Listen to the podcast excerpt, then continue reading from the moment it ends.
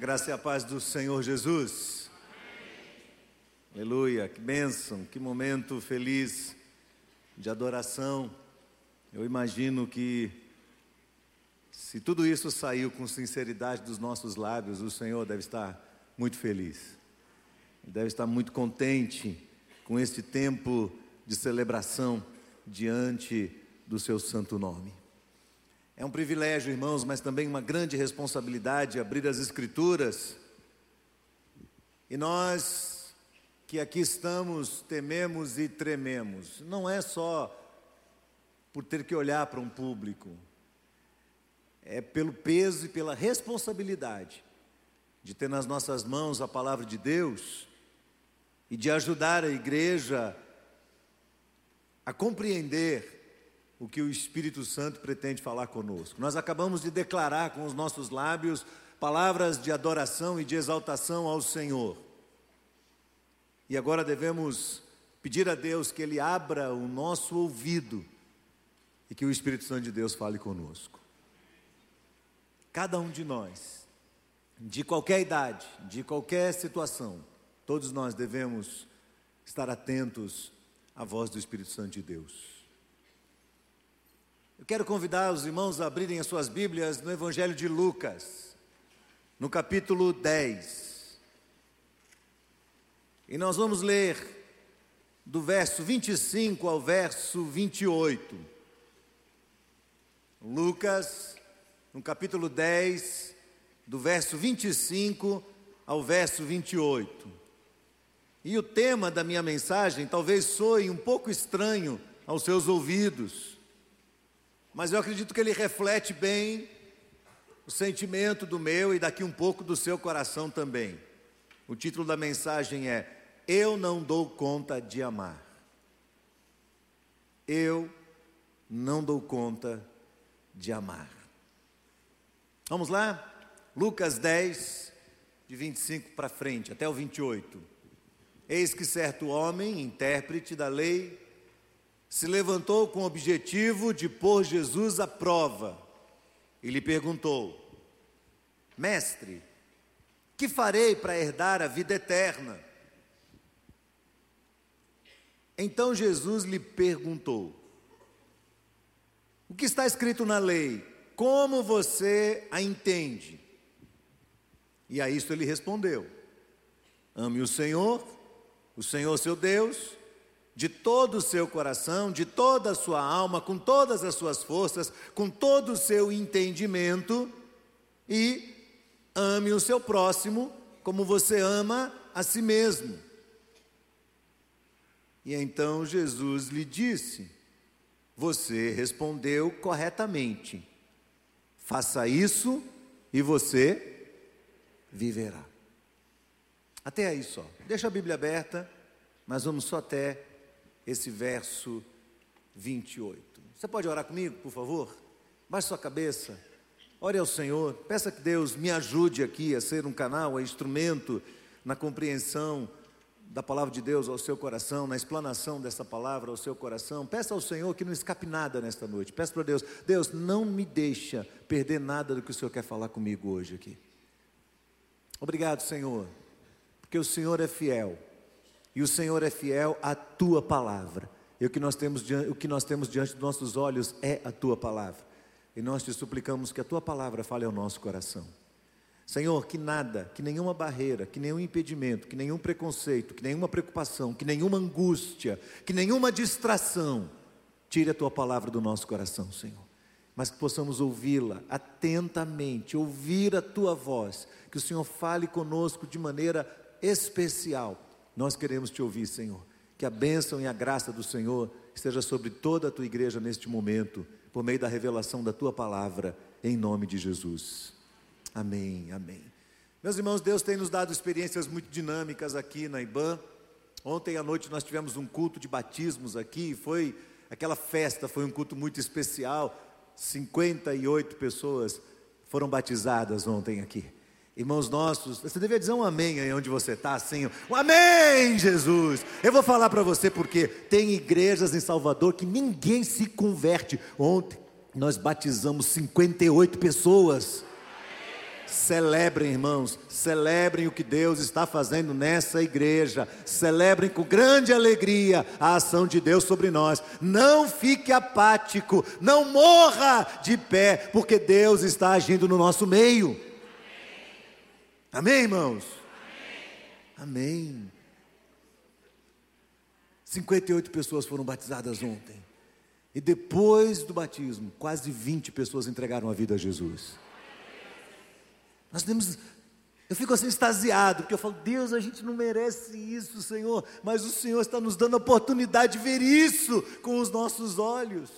O Senhor está nos dando essa alegria de ver algo diferente acontecendo nesta igreja. E nós não podemos nos orgulhar, nós não podemos em momento nenhum nos envaidecer, mas que Deus está fazendo algo especial aqui, Ele está.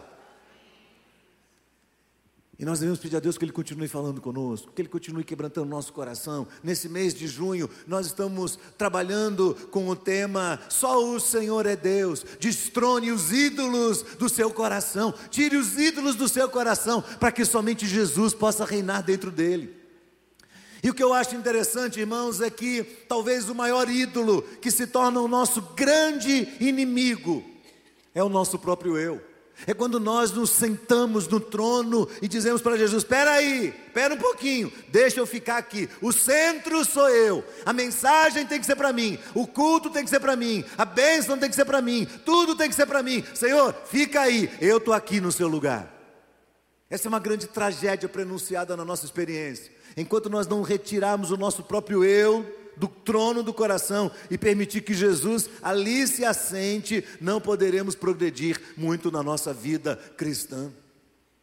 Hoje é a ceia do Senhor, e esta palavra de Jesus vem como um complemento, vem como um desafio, vem como uma exortação muito forte ao nosso coração, porque ela fala sobre amor.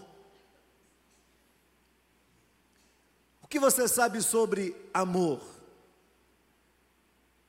Você ama? Você dá conta de amar?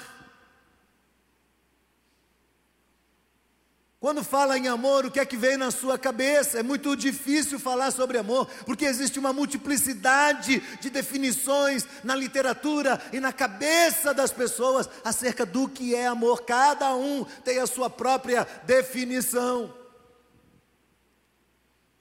E quando eu pensei em falar sobre isto, eu disse, eu queria saber falar sobre amor usando palavras muito bonitas, quem sabe muito românticas. Porque eu acho que o tema merece. Mas honestamente, eu acho que eu não sei fazer isso. Os filósofos e os poetas, para mim, para mim, eu, Abraão, acho que eles tendem a olhar apenas o lado subjetivo do amor. Quando na realidade a Bíblia parece nos fornecer uma outra definição do que é amor. E esta semana eu estava vasculhando os meus livros, a minha prateleira de livros, lendo alguns volumes ali. Me reencontrei com um dos clássicos de maior relevância para os, os cristãos. Um livro do escritor C.S. Lewis chamado Cristianismo Puro e Simples. Lewis escreveu esse livro no período da Segunda Guerra Mundial. O livro é uma compilação das entrevistas e das palestras que na época ele deu à rádio BBC. Ele era um irlandês que se converteu do ateísmo convicto e professo teve uma conversão extraordinária aos 32 anos de idade e se transformou num dos mais brilhantes escritores que este mundo já conheceu. O livro Cristianismo Puro e Simples tem sido considerado como a mais popular e acessível de todas as obras de Lewis. E ela acabou dando um novo sentido à vida de milhares de pessoas de idades diferentes de profissões diferentes, que moravam em lugares diferentes, de situação financeira diferentes, ao redor de todo o mundo.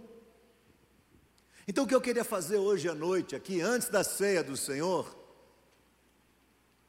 é fazer uma breve análise dessa palavra de Jesus, do que Jesus nos ensina neste texto, à luz de alguns dos escritos, dos esclarecimentos que C.S. Lewis traz num dos capítulos deste livro. E eu vou me permitir repeti-lo e citá-lo várias vezes durante a minha reflexão de hoje, justamente porque eu achei tudo o que ele falou tão interessante. Para mim, para mim foi muito interessante, foi profundo. Talvez no final dessa pregação alguém aqui diga: "Você não disse nada de novo para mim". E eu louvo a Deus se você disser isso, eu fico muito contente, porque realmente me pare... vai me parecer que é um conceito correto dentro do seu coração. Graças a Deus por isso. Mas tudo que eu li impactou meu coração essa semana e me deixou muito pensativo. Algo profundo, relevante. E eu estou convicto que eu não conseguiria reproduzir as ideias dele se eu não pudesse emprestar também algumas das suas palavras, algumas das suas expressões, das suas frases. Eu acredito, havendo, havendo quatro lições muito importantes sobre amor, que nos ajudam a redefinir o que é o amor cristão, o que é o amor segundo as Escrituras Sagradas, que nos ajudam a corrigir alguns dos nossos equívocos sobre este assunto, que agregam alguns valores à nossa vida enquanto neste mundo. Primeira lição importante: Amar, se prepare. Amar não é gostar de alguém. Uau, Abraão endoidou. Endoidou? De vez? Não, não endoidei. Nós entendemos o amar como gostar. A Bíblia não diz isso. O amor, no sentido cristão, não é uma emoção, não é um estado do sentimento humano, mas da vontade, das decisões, Aquele estado da vontade que nós temos naturalmente com a nossa própria pessoa, mas devemos aprender a ter também com as outras pessoas. Por isso, o imperativo: amarás o Senhor teu Deus de todo o teu coração e amarás o teu próximo como você ama quem? A si mesmo. Como você se ama. Como você ama você mesmo. Acontece que o amor que nós temos por nós mesmos necessariamente não implica em simpatia por nós. Nem sempre gostamos muito do que vemos. Você já deve ter passado por aquela terrível experiência de acordar de manhã e olhar para o espelho e dizer: Ai, quem é esse? Meu Deus do céu, essas rugas não estavam aqui antes, esse cabelo está horrível. E você olha para aquilo e fala: ai, ai, ai, eu não estou gostando muito de mim. Estou gordo demais, estou magro demais. Meu cabelo está estranho. Já gravou sua própria voz e depois foi escutar? Você vai escutar sua própria voz e quando você meu Deus do céu, eu não sei se sou eu ou se é uma garça desafinada.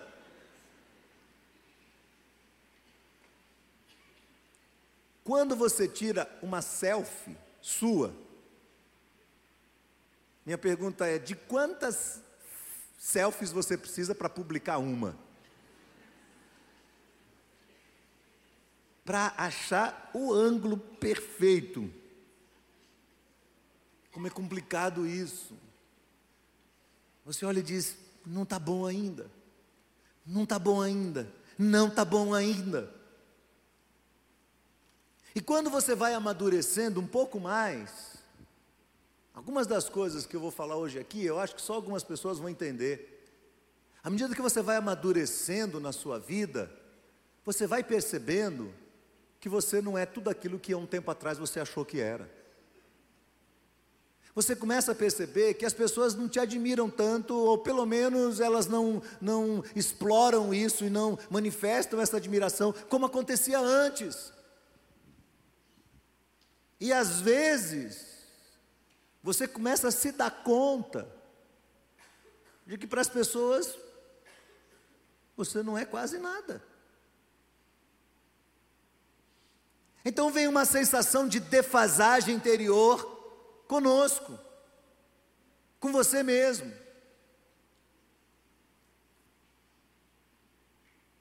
Mas o dia que você olha para você e você não gosta do que você vê no espelho, você não diz assim, pois agora eu vou passar três dias sem comer sem beber, só de castigo para mim mesmo.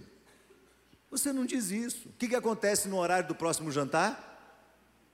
Você senta à mesa, coloca o seu prato e come. E quando você tem sono, o que você faz? Você vai dormir. Porque você está cuidando do seu próprio corpo. C.S. Lewis diz: o amor que nós temos por nós não implica que temos simpatia por nós mesmos, significa apenas que nós queremos o nosso próprio bem. Desse mesmo modo, o amor cristão, que na Bíblia é chamado de caridade em relação ao próximo, é bem diferente de afinidade ou de afeição. Nós temos afinidade, temos afeição natural em relação a algumas pessoas, mas nós não temos afinidade e afeição natural em relação a outras pessoas. Será que alguém aqui já passou pela experiência que eu passei de dar de cara com uma pessoa que eu nunca vi na minha vida, olhar e dizer assim: não gostei dele? Já te aconteceu isso? Ou só, só eu que, que acontece comigo essas coisas? De você olhar para alguém num departamento, num escritório, num local, numa classe, numa sala de aula, e você olhar para a pessoa, a primeira vez na sua vida, você fala: Não gostei dela. Não fui com a cara dela. Alguns dizem assim: O meu santo não bateu com o santo dela. Não bateu. E às vezes isso se prolonga por toda a nossa vida enquanto nos relacionamos com aquela pessoa. Temos afinidade e afeição por umas, mas não temos afinidade e afeição por outras. Então, a afeição torna mais fácil ser caridoso com as pessoas, porque nós gostamos delas. Ser amável com as pessoas, porque nós gostamos delas. Jesus disse: Olha, pode ser que por um amigo alguém ouse até morrer nós gostamos de alguém, então queremos fazer o bem por alguém que nós gostamos. Mas você vai perceber que outras pessoas são frias por personalidade. Elas não são efusivas, elas não são aquelas pessoas que se abrem e dizem eu amo você o tempo todo, elas não são sentimentais, elas são mais refratárias, mais racionais mais frias. Isso pode ser um azar para elas, mas não é necessariamente um pecado. É simplesmente o jeito natural da pessoa, é simplesmente sua personalidade. Porém, isso não significa que essa pessoa não deva aprender o que é caridade ou o que é o amor cristão. Ou que o fato de não ser um pecado Tire dela a oportunidade de aprender a amar segundo as Escrituras. Então é fácil amar quem a gente gosta. O difícil é amar quem a gente não gosta. No caso desse texto de Jesus, Jesus vai contar uma história. E a história é do bom samaritano. Nós chamamos essa história de bom samaritano. O que já é para o judeu um contrassenso, porque para o judeu não existe bom samaritano. Ou é bom ou é samaritano, os dois juntos não dá para ser. Os judeus odiavam os samaritanos. Para os judeus, o samaritano era a, a raça mais repugnante que poderia existir. Se existe alguém que deveria morrer, deveria ser trucidado e jogado no lixão e ser comido pelas, pelos corvos, eram samaritanos. O cheiro deles, o hálito deles, o pó que vem da cidade deles, tudo isso é contaminado. Eles odiavam os samaritanos. Então, este doutor da lei que vem e, e, questiona Jesus, querendo colocar uma armadilha na frente de Jesus, fala assim: Senhor, o que é que eu vou fazer para herdar a vida eterna? E Jesus diz: Você conhece os mandamentos? E ele é muito esperto, aquele fariseu, porque provavelmente ele já tinha ouvido Jesus falar em alguma circunstância que o resumo da lei e dos profetas é: amarás o Senhor teu Deus de todo o coração e amarás o teu próximo como a ti mesmo. Ele já tinha ouvido Jesus falar. Toda a lei e todos os profetas se resume nesses dois mandamentos. Esses dois mandamentos cumprem tudo. Ele já ouviu, então ele responde exatamente o que Jesus, o que ele achou que Jesus queria ouvir. Ele disse: Sim, amarás o Senhor teu Deus de todo o coração, de toda a tua alma, de toda a tua força, de todo o teu entendimento, e amarás o teu próximo como a ti mesmo. E aí Jesus faz a pergunta que ele não queria ouvir: Quem é o teu próximo? Quem é o próximo? Ele vai questionar Jesus: Quem é o próximo? Jesus olha para ele e fala assim: Vai e faz isso. Faça isso. Você não tem um discurso sobre amor? Você não diz que é religioso? Você não diz que é crente? Você não diz que é batista? Você não diz que é batizado? Você não tem um discurso de amor? Então vai e coloque esse amor na prática. Ame o seu próximo. E ele fala: Mas quem é o meu próximo?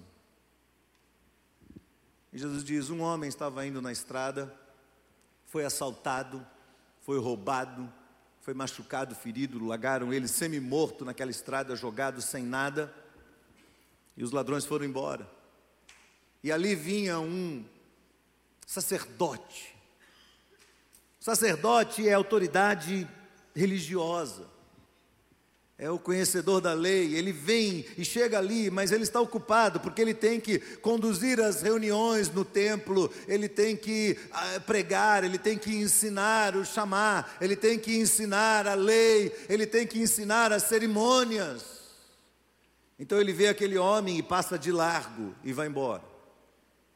Ali também passa um levita, e o levita é um trabalhador do templo de muita importância, ele é o responsável pelo ritual, ele é responsável pela liturgia, ele é responsável pela adoração, ele é responsável pelo sacrifício, ele tem múltiplas responsabilidades dentro do templo, ele é uma espécie de administrador de tudo o que ali acontece, então ele tem uma agenda muito apertada e o levita vai passando e vê aquele homem jogando no meio da estrada e passa de largo e vai embora.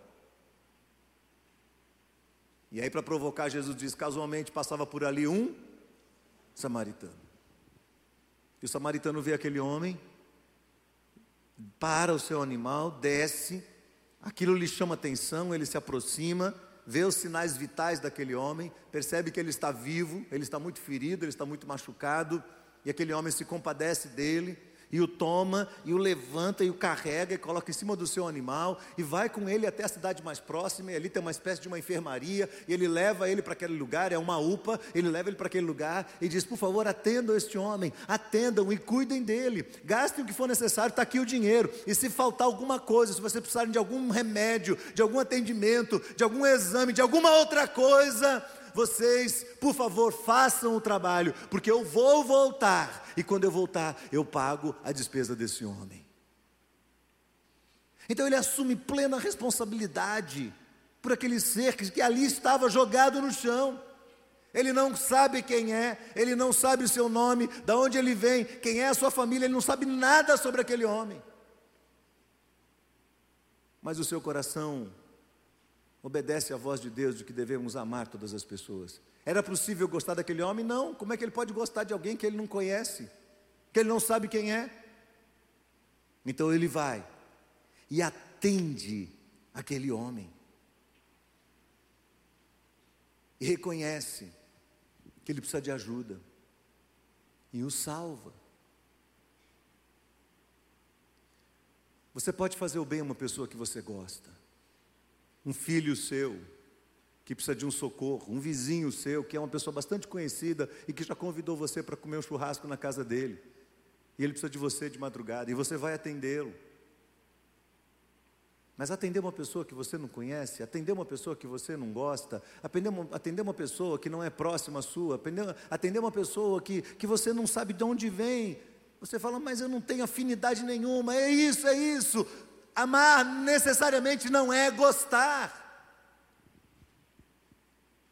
Por isso a Bíblia diz: Amai os vossos inimigos e orai pelos que vos perseguem. Quem aqui gosta do inimigo? Quem gosta do inimigo aqui? Nenhum de nós. Claro que não gostamos do inimigo. Mas a ordem de Jesus é que a gente tem aqui amar o inimigo. Então a primeira lição é essa: amar não é necessariamente gostar. Segundo, se o amor for entendido apenas como um sentimento, ele pode adoecer relacionamentos. Porque os sentimentos humanos são muito instáveis, são muito perigosos, difíceis de ser definidos. Você já viu uma pessoa dizer assim: Eu sofro por amor? Quem já ouviu isso? Eu sofro por amor. Ah, nem sempre quem diz eu sofro por amor está sofrendo de amor mesmo. Às vezes a pessoa está sofrendo de um pseudo-amor, que ela imagina que é dirigido a alguém, a um objeto, mas na verdade esse amor que, que, que fere essa pessoa é o amor próprio, é o amor pessoal. E aí a gente precisa tomar cuidado, porque a gente pode usar e abusar do amor, ou do pseudo-amor. Usamos esse pseudo-amor como instrumento para controlar as pessoas, para agir com elas, para que elas façam aquilo que nós queremos que ela faça, ou para expressar este amor numa forma de suprir as necessidades interiores, não da pessoa, mas as nossas necessidades. Você fala, como é isso?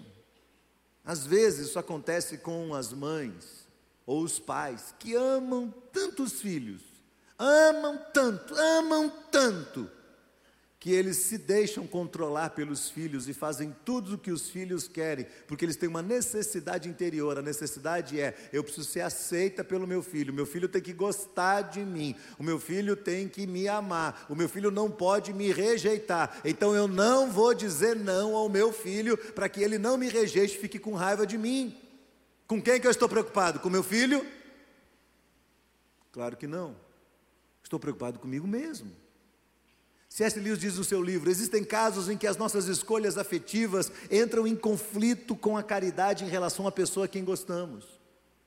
Uma mãe extremosa, por exemplo, por causa da sua afeição natural, pode ser tentada a mimar o seu filho, ou seja, dar vazão aos seus impulsos afetivos às custas da verdadeira felicidade da criança mais tarde.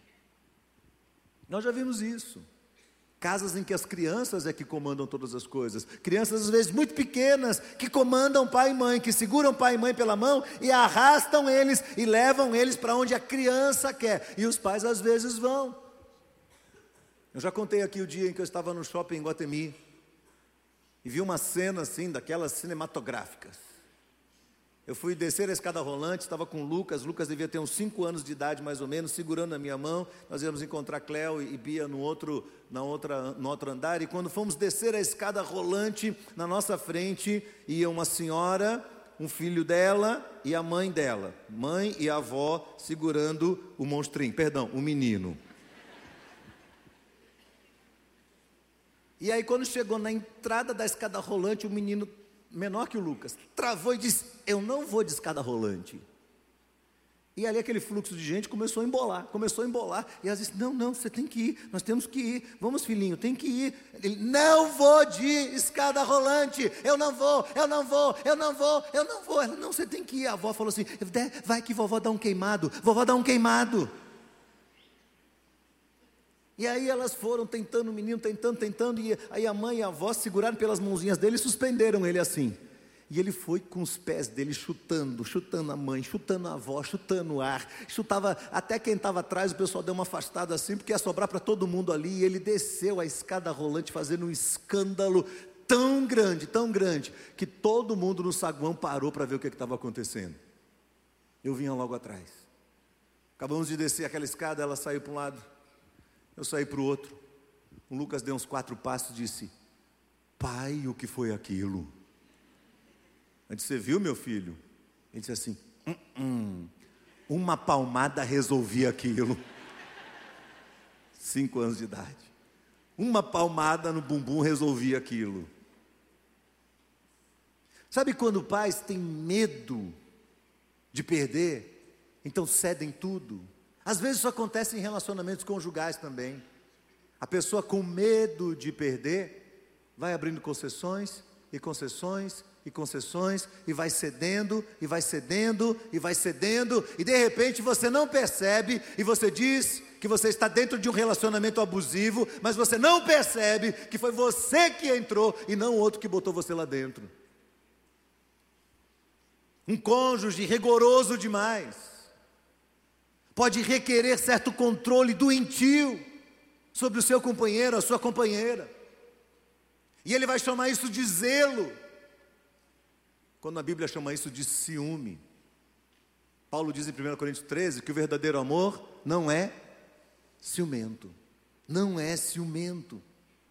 Então, esse tipo de controle aponta para uma versão adoecida, distorcida do que é de verdade o amor. Mostra um amor que está muito mais interessado em suprir as necessidades pessoais de quem ama do que de ser uma demonstração de amor para quem recebe.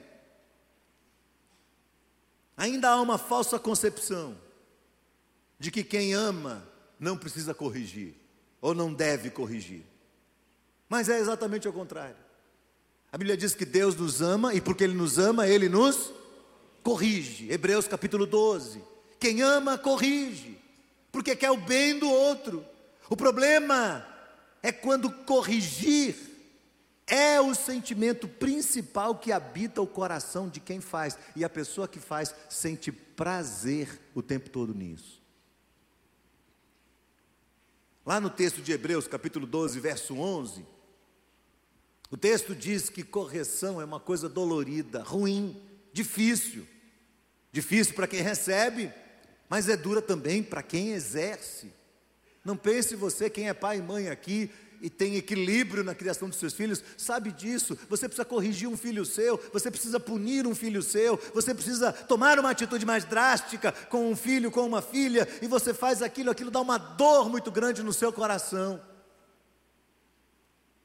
Mas a gente sabe que a gente está distorcendo o amor quando a gente começa a gostar disso. E a gente vai corrigindo, corrigindo e corrigindo a nossa família, corrigindo dos outros, corrige os nossos filhos, mas também começa a corrigir o filho dos outros, e começa a corrigir as pessoas da igreja, e começa a corrigir, e corrigir, e corrigir, e de repente você começa a ter certo prazer nisso. O seu prazer é mostrar que as pessoas estão erradas e dizer o que tem que ser feito para que elas façam a coisa certa, e de repente você se vê assumindo essa postura de quem ama corrigir o tempo todo, castigar o tempo todo. Quem ama, decide punir sem nunca gostar de punir, diz C.S. Lewis no seu livro. Quem ama, decide punir sem nunca gostar de punir.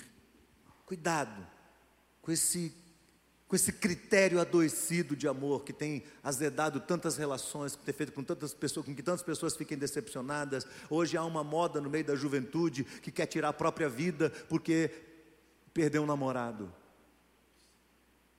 Tem muito mais a ver com amor próprio, tem muito mais a ver com distorção interior do que com estado externo. A vida é muito além disso. A vida vai mais longe. Aliás, Nenhuma pessoa na vida deve atentar contra a sua própria vida. Nenhuma pessoa. Nenhuma pessoa deve atentar contra a sua própria vida. Não é da vontade de Deus que nenhuma pessoa sequer cogite levemente a possibilidade de tirar a sua própria vida. E olha que Satanás tem usado a vida de milhares de pessoas por aí na internet, fora da internet, para gritar no ouvido de muita gente: tire sua vida. Sabe por quê? Porque Satanás não valoriza a vida de ninguém, mas Deus nos deu a vida e o Senhor diz para nós: valorize a sua vida, porque ela não pertence a você, ela é minha e vai voltar para mim. Pense bem nisso. Pense bem nisso. Terceiro, o exercício dificultoso do amor produz mais amor ainda. Quando você começa a se exercitar nessa dinâmica do amor bíblico, do amor cristão, você começa a aprender a amar de uma forma diferente. Nós começamos a aprender a amar de uma forma diferente. Quando você percebe que você não precisa gostar de alguém para amar essa pessoa, mas compreende o amor bíblico com uma atitude de fazer o bem, ainda que essa pessoa não mereça, você atravessa uma etapa crucial da sua trajetória nesse mundo, da razão pela qual você veio nesse mundo, e eu acho realmente que essa é uma das maiores lições da vida que Deus quer nos ensinar. Por isso nós perdemos coisas, por isso nós perdemos às vezes coisas que nós apegamos a elas e Deus tira de nós, porque a lição mais importante não é ter coisas, a lição mais importante deste mundo é conseguir amar as pessoas. Então, você para de perder tempo perguntando se você deve ou não deve amar se você ama ou se você não ama. Você simplesmente começa a agir como quem ama. Você começa a se comportar como se você tivesse amor por alguém, e quando você faz isso, aos poucos você começa a gostar desta pessoa. Eu tenho recomendado para muitos casais que estão passando por conflitos no seu casamento assistirem juntos o filme Prova de, de Fogo. Prova de Fogo. Esse filme tem sido um clássico e, através dele, gerou-se um manual chamado Os 40 Dias de Fazer o Bem. E é um desafio muito grande, porque você pega aqueles 40 dias e 40 atitudes que você tem que ter em relação ao seu cônjuge, e você olha para aquilo e aquilo não faz sentido, e você não quer fazer aquelas coisas, você está com raiva do seu marido, está com raiva da sua mulher, você tem razões para isso, você está certo de que você é a pessoa que tem na mão todos os elementos para poder dizer para ele: você não merece isso, e você olha para aqueles 40 dias e fala: eu não, não dou conta, eu não quero fazer. E aí você começa a fazer, primeiro dia, segundo dia, com raiva no coração, sem vontade, sem querer. E à medida que você vai fazendo, e fazendo, e fazendo, e fazendo, seu coração parece que vai derretendo, vai amolecendo. E você vai vendo que aquilo vai começando a se tornar algo um pouco mais natural, mais humano. E daqui um pouco você começa a perceber que as expectativas e os sentimentos por aquela pessoa começam a voltar. Mas, para isso dar certo, certifique-se de que você está fazendo por obediência a Deus, por amor a Deus, e não para manipular a pessoa. Se você tentar manipular a pessoa, vai dar errado. Se você fizer o bem, não por obediência a Deus, mas sim para mostrar como você é uma pessoa capaz de servir, como você é uma pessoa capaz de perdoar, como você é uma pessoa capaz de dar a volta por cima, ou quem sabe você faz para poder colocar o outro em dívida com você mesmo e para sentar depois à espera de uma reação positiva dele, de manifestações de gratidão do outro. Se for assim, nós vamos nos decepcionar, não vai dar certo não é uma estratégia, preste atenção, não é uma estratégia, é uma obediência à voz do Deus do céu. É diferente. As pessoas não são bobas. As pessoas têm olho clínico para todas as formas de manipulação, para todas as formas de exibicionismo, ou para todas as formas de condescendência paternalista. No entanto, sempre que a gente faz o bem para uma pessoa, por ser essa pessoa, uma pessoa igual a nós, criada por Deus, que está à procura da sua própria felicidade, como nós desejamos a nossa também. Quando a gente faz isso por amor a Deus, então a gente vai aprendendo e aprendendo um pouco mais, um pouco mais, um pouco mais, e a gente vai aprendendo a gostar daquela pessoa, ou no mínimo a gente vai desgostar menos dela. Eu chamo isso de crossfit espiritual. Sabe, é, crossfit é aquela, aquela ginástica radical, pesado, o camarada levanta um pneu enorme, levanta um peso embaixo e faz aquilo, é aquele negócio assim meio, meio, meio, não é? Eu acho que às vezes na vida a gente precisa de um crossfit para aprender a amar as pessoas. A diferença entre um cristão e o ímpio é que o ímpio gosta daqueles ama aqueles que ele gosta, que ele tem afinidade. E o cristão só tem uma arma: a caridade, o amor que se doa. Segundo Paulo, em 1 Coríntios 13, tudo sofre, tudo crê, tudo espera, tudo suporta e jamais acaba. Essa é a arma do cristão. Esta é a maior e mais poderosa arma de um cristão. O ímpio trata bem as pessoas porque gosta delas. Mas o cristão verdadeiro, tentando agradar as pessoas com atos de bondade, tende a gostar de um número cada vez mais, cada vez maior de pessoas no decorrer do tempo, inclusive daquelas pessoas que ele jamais imaginou que poderia gostar daquele tipo de gente. Isso significa que quanto mais você ama, quanto mais você pratica o crossfit para amar, mais você se sente desafiado, disposto e capaz de amar. E mais você vai amar pessoas, amará um número cada vez maior de pessoas. Agora tome cuidado, porque o contrário disso também é verdade.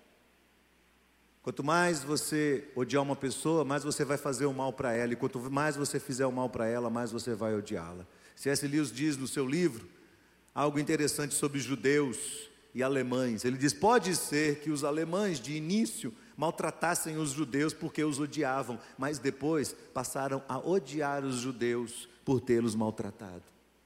O bem e o mal aumentam ambos a velocidade de juros compostos. Portanto, aprenda uma coisa. Aprenda que o menor gesto de bondade feito hoje vai garantir a você no campo dos relacionamentos uma posição de vantagem, um ponto estratégico a partir do qual, depois de alguns meses, você vai poder alcançar vitórias nunca alcançadas em suas relações pessoais.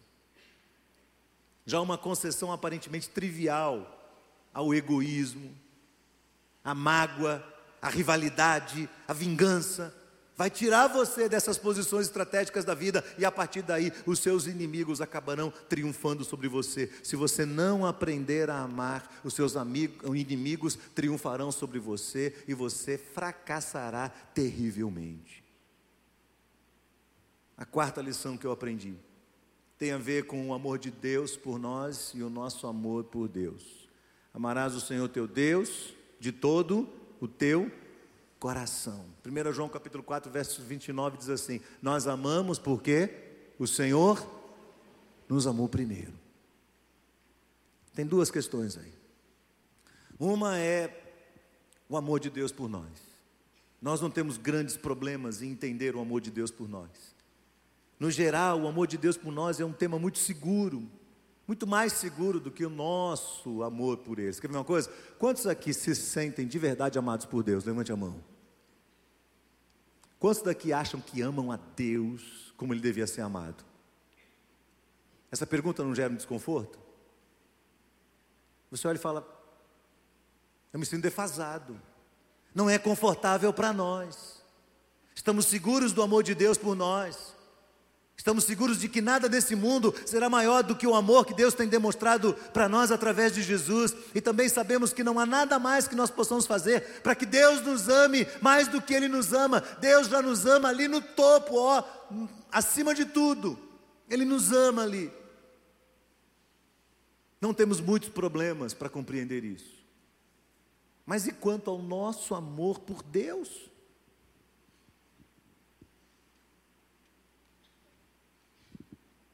Interessante. As pessoas ouviram dizer que devem amar a Deus, mas elas nem sempre conseguem encontrar este amor dentro de si mesmas, dentro do seu coração. Então, nesse caso, o que, que eu faço? A resposta é a mesma de antes. Haja com relação a Deus como se você o amasse. Não fique aí tentando fabricar o seu próprio sentimento no coração. Pergunte a você mesmo: se eu estiver certo, de que se eu estiver certo de que amo a Deus, o que eu poderia estar fazendo por Ele? E depois vá lá e faça o que você está falando. Faça o que você está fazendo. Quando você encontrar resposta, vá e faça. Porque o amor cristão, seja para com Deus ou seja para com os homens, é um assunto das decisões. É, a Bíblia diz isso.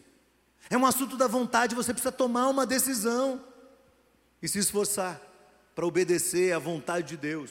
E se você fizer isso, você vai estar cumprindo o mandamento que é dado pelo Senhor: amarás o Senhor teu Deus de todo o teu coração. E sabe o que vai acontecer? Quanto mais você vai treinando o seu coração a amar a Deus, com o passar do tempo, Deus vai colocando no seu coração um amor muito grande por Ele.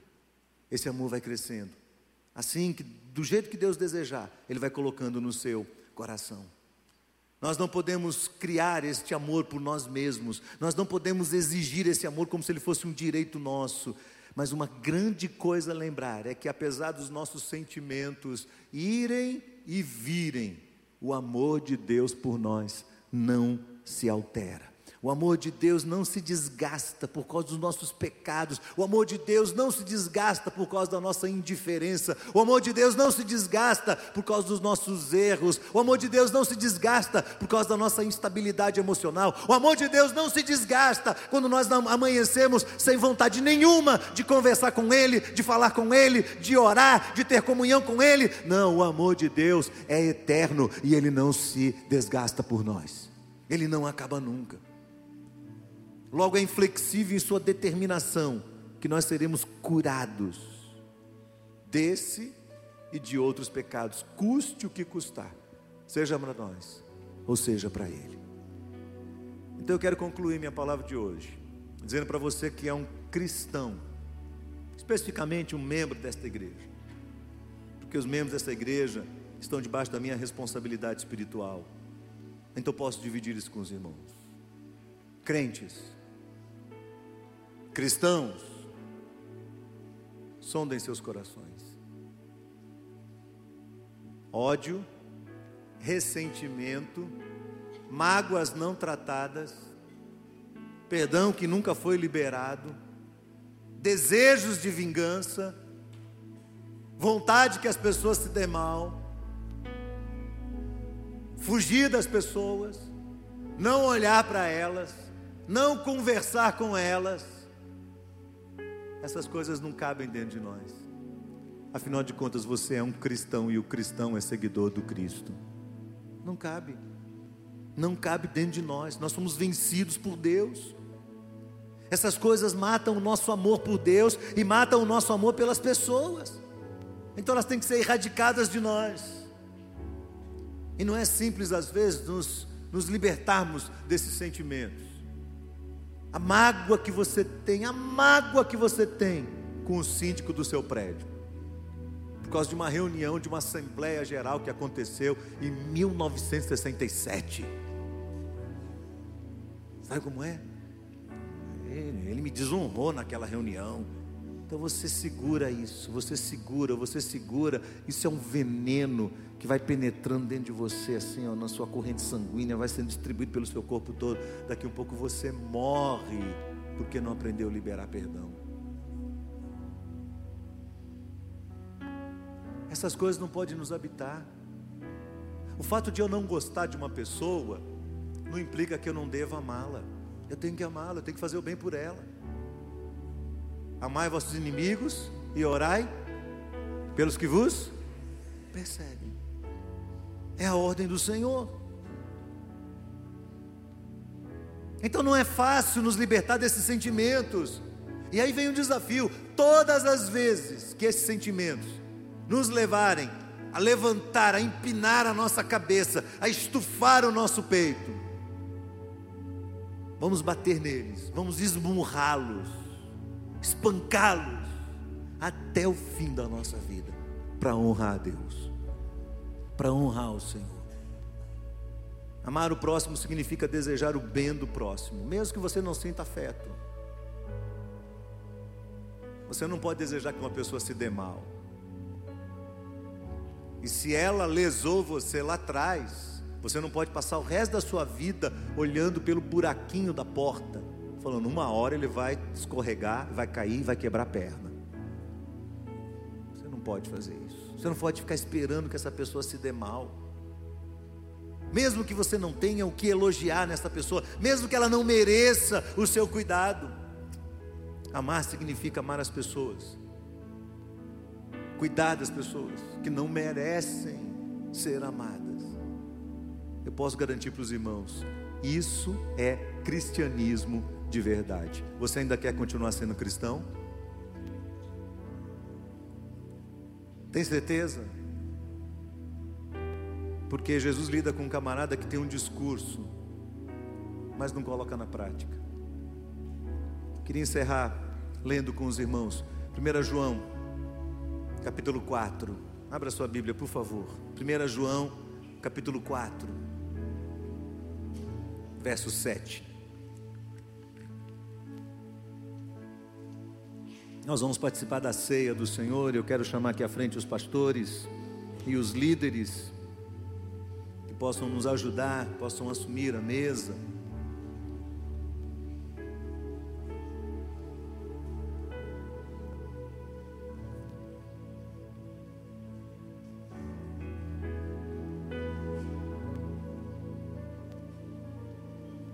1 João capítulo 4. Partir do verso 7. Cadê os líderes? Nossos líderes, por favor, venham rapidamente para cá. Isso.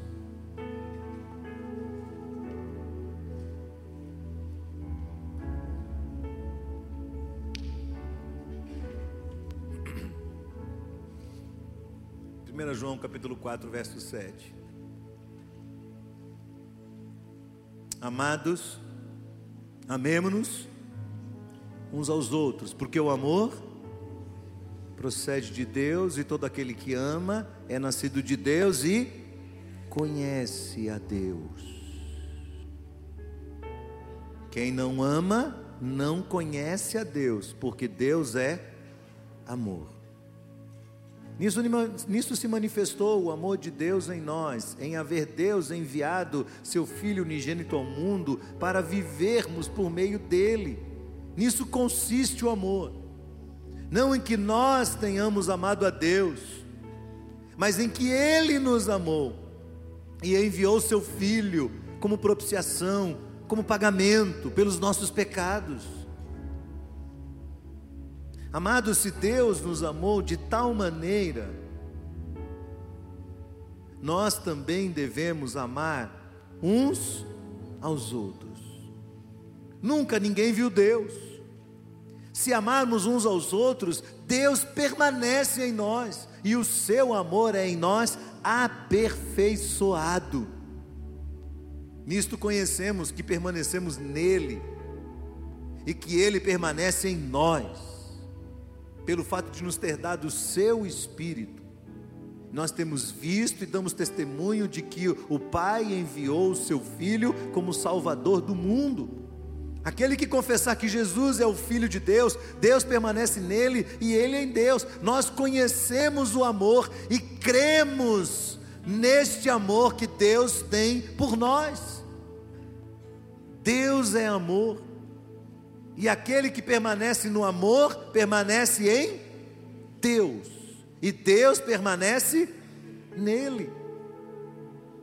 Nisto, o amor é aperfeiçoado em nós, para que no dia do juízo mantenhamos confiança, pois assim como Ele é, também nós somos deste mundo. No amor não existe medo,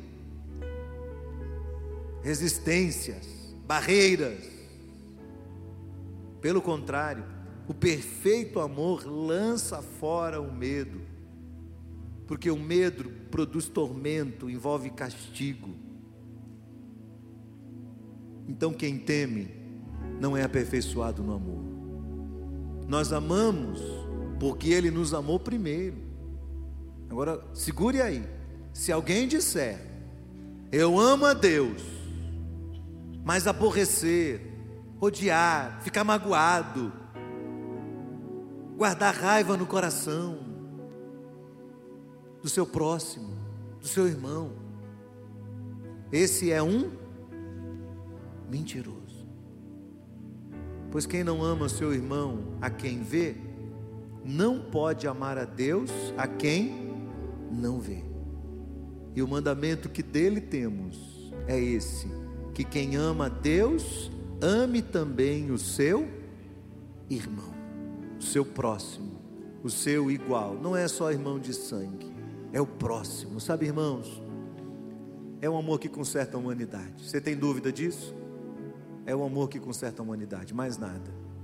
Somente o amor pode consertar essa confusão que o ser humano está virando. Essa guerra política, essa guerra de facções, essa guerra de países mais poderosos, a opressão vai ser curada pelo amor. O amor conserta a humanidade, o amor cura a humanidade. A segregação racial não vai ser vencida por movimentos sociais. Os movimentos sociais puxam para um lado, exageram para o outro e desembocam no mesmo no mesmo lugar de injustiça dos anteriores. Não tem jeito. A gente só conserta o racismo de uma forma: amando o próximo como nós amamos a nós mesmos. De outro jeito não conserta. A ideologia do machismo contra o feminismo nessa disputa acirrada para ver quem é melhor e que está piorando cada vez mais. E por mais que hajam leis, e por mais que haja rigor, e por mais que hajam seminários, e por mais que hajam é, trabalhos científicos sobre o tema, por mais que se busque uma solução, ninguém encontra uma solução. Mas o Senhor deu a solução lá atrás: ame o próximo como você ama a si mesmo. Aí acaba. Isso desfaz o machismo e desfaz o feminismo. Acaba tudo. É um amor. É o amor de Deus que faz isso. É o amor que destrona o orgulho, o orgulho intelectual, o orgulho material, o orgulho social. E o pior de todos, que é o orgulho espiritual. Você dá conta de amar? Eu queria encerrar essa mensagem perguntando isso para você. Você dá conta de amar? Porque qual que é meu objetivo nessa mensagem? Meu objetivo é que você aqui dentro hoje diga assim: Deus, eu não sou capaz. Mas não é uma atitude conformista que você diz, ah, eu sou assim mesmo, eu não sei amar mesmo, então vou continuar tratando as pessoas mal. Não, não é isso. É você dizer assim, humildemente, chorando diante de Deus: Deus, eu não consigo amar desse jeito, eu não consigo, mas eu também não aceito a possibilidade de não conseguir amar. Por isso eu vou insistir com o Senhor, que o meu coração aprenda a amar como o Senhor ama. Amém, irmãos? Você entende isso ou não? Quando eu li isso tudo essa semana, eu disse: Deus, eu não estou amando as pessoas. Eu não estou. Sinceramente, honestamente, eu não estou. Mas eu não quero me conformar, não quero dizer assim, eu não estou amando e acabou. Eu quero dizer, eu não estou amando, isso é um pecado, eu tenho que me livrar dele, eu tenho que entrar num crossfit espiritual, eu tenho que esmurrar meu próprio corpo, para que tendo pregado a outros, eu não venha a ser desqualificado diante de Deus. Eu não quero ter um discurso de amor como aquele, aquele fariseu tinha na presença de Jesus, um discurso que diz, eu sei que a vida é amar Deus e amar o próximo a si mesmo, e ponto final, e Jesus olhar para mim e falar assim, então vai faça isso, porque você não está fazendo nada. Nada, você não faz, você não mostra. A sua vida não comprova as suas palavras. Então não é cristianismo de verdade. E eu realmente espero viver um cristianismo puro e simples na presença de Deus. Você também? Sim ou não? Baixe sua cabeça, feche seus olhos. Pergunta para Deus se o amor que há dentro do seu coração é suficiente. Pergunte para o Senhor. Pergunte para Deus como é que você tem lidado com as pessoas difíceis. A gente testa o amor cristão, não é a partir das pessoas boas que nós gostamos, mas das difíceis, que são desafio para nós. As pessoas que têm problemas, as pessoas que pensam diferente da gente, as pessoas que às vezes nos agridem com suas posturas, as pessoas que são lerdas, as pessoas que são aceleradas demais, as pessoas que, que, que são orgulhosas, as pessoas que são, enfim, que têm dúvidas e que ficam no pé da gente e que choram o tempo todo e que são deprimidas. São essas pessoas, são essas que o Senhor diz: você tem que amar. É o vizinho difícil, é o parente complicado, é o marido teimoso é a esposa que fala demais. Pergunte para Deus: Senhor, será que eu amo? Eu sou digno desse amor, Senhor? Eu tenho sido amado pelo Senhor de uma forma extraordinária. Nós temos sido amados pelo Senhor de uma forma incrível. Mas não vamos tirar o nosso eu do centro do nosso coração, se primeiro nós não nos vencermos se nós não lutarmos contra o nosso próprio coração e vencermos o nosso próprio eu. Quem ama faz o bem. A semana de quem ama é diferente da semana de quem não ama. Seus olhos estão atentos. Você vai enxergar possibilidades de fazer o bem.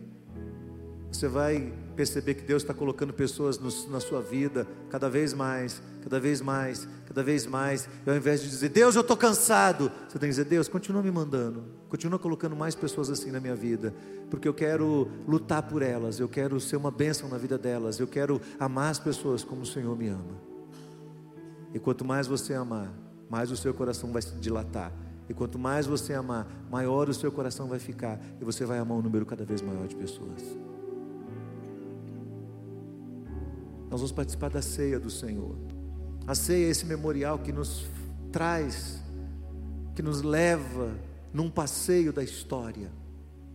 Há dois mil anos, quando Jesus Cristo veio como maior demonstração do amor de Deus por nós. E se há um exame que temos que fazer no nosso coração hoje é: Senhor, será que eu tenho aprendido na minha trajetória cristã a amar as pessoas como o Senhor ama também? Ou a repreensão dura de Jesus para aquele fariseu serve também para mim. Eu também preciso dela, porque eu não estou conseguindo amar as pessoas. Aqueles que vão participar da ceia do Senhor, crentes em Cristo Jesus, que amam a Deus, que entregaram a Cristo o seu coração, que estão vivendo debaixo do governo de Jesus, que obedeceram ao Senhor sendo batizados. Nós servimos a ceia para aqueles que foram batizados nas águas, depois de crerem no Evangelho de Jesus. Estão em comunhão com o Senhor, estão em comunhão com a sua igreja. Vão participar da ceia do Senhor neste momento. E ao tomarem o pão e o cálice, estarão dizendo mais uma vez: Eu morri com Cristo e estou vivendo novidade de vida. Eu morri por amor ao Evangelho e eu nasci agora uma nova criatura para servir a Deus. Eu morri para este mundo e eu quero viver para Cristo Jesus. Eu deixo de lado, eu sepulto meu egoísmo, meu eu, e eu me torno braços e mãos de Deus estendidas a favor da humanidade. Se você vai participar da ceia do Senhor, você vai ficar de pé neste momento, você vai se colocar esperando que chegue a você, e nós vamos servir juntos o pão e o cálice. Você vai receber os dois, e à medida que você receber cada um deles, você vai se assentar e esperar para que todos sejam servidos e nós possamos participar juntos desse memorial.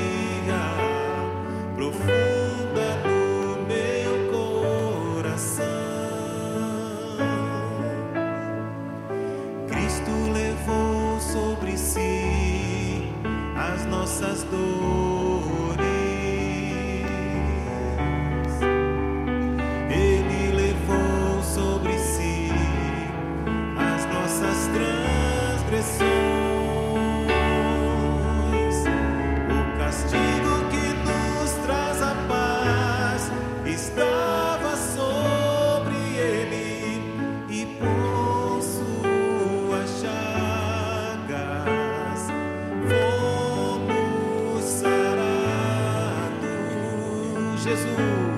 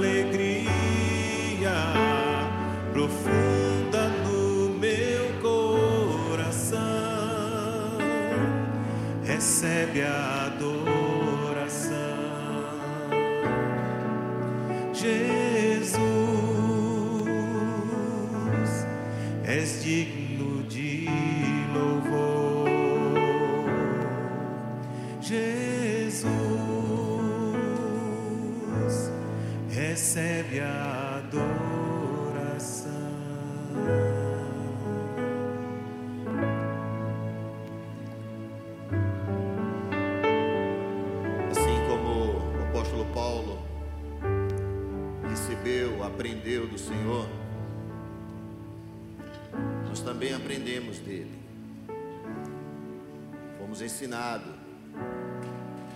A palavra do Senhor nos ensina, nos exorta, nos deixou claro para que todo o tempo em que tivéssemos fôlego e que reconhecêssemos a bondade e o amor de Deus por meio de Jesus Cristo nos salvando na cruz, nós deveríamos fazer o que estamos fazendo hoje. Portanto, eu quero pedir que todos que estão com os elementos nas mãos fiquem de pé. E assim como também nós aprendemos, o apóstolo Paulo, como o próprio Jesus Cristo fez, ergueu aos céus o pão, que simboliza o corpo de Cristo, abençoou disse: Tomai e comei todos, porque isto é o meu corpo que é entregue por vós. Comamos todos juntos.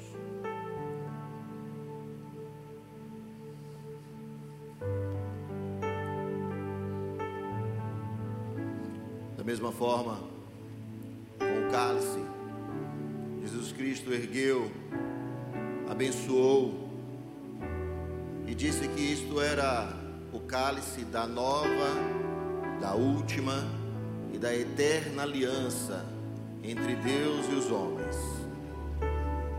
O sangue de Jesus Cristo, que nos purifica, que nos limpa, que nos perdoa e depois de ouvir uma mensagem que nos exorta quanto à capacidade ou a incapacidade que nós temos de amar, participemos, todos juntos do cálice, do sangue de Jesus, perdoando a nós mesmos, ao próximo, a quem ainda não perdoamos e que tenhamos um compromisso muito sério no nosso coração de que esse momento não é um momento comum qualquer, mas é um ato que nós estamos fazendo exatamente como Jesus nos ensinou no momento em que ele estava perdoando e redimindo toda a humanidade. Portanto, todos juntos, tomemos do cálice.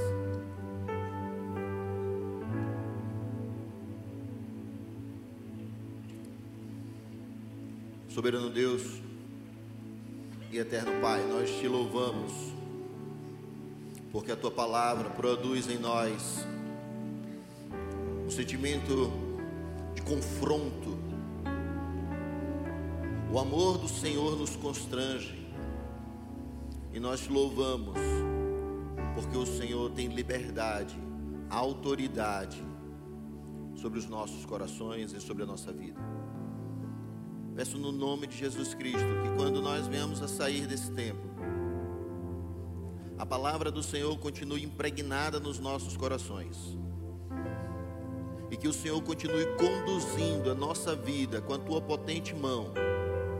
Que o Senhor, o Senhor tome o trono dos nossos corações. Que o Senhor tome o lugar que é do Senhor. Para que o Senhor manifeste a tua glória, o perdão, e o amor do Senhor por meio das nossas vidas. Que assim seja, Pai, para a glória do Senhor e em nome de Jesus. Que o grande amor de Deus, o nosso Pai, Criador de tudo e de todas as coisas, que a graça salvadora, redentora de Jesus Cristo, nosso Senhor, e a doce presença do Espírito Santo de Deus esteja sobre todos nós, a igreja do Senhor aqui nesse lugar e espalhada sobre toda a face da terra, de hoje até a volta do Cristo, em nome de Jesus. Amém. Dê um abraço no seu irmão ao lado, motive ele, incentive ele a perdoar e ser perdoado, para a glória do Senhor.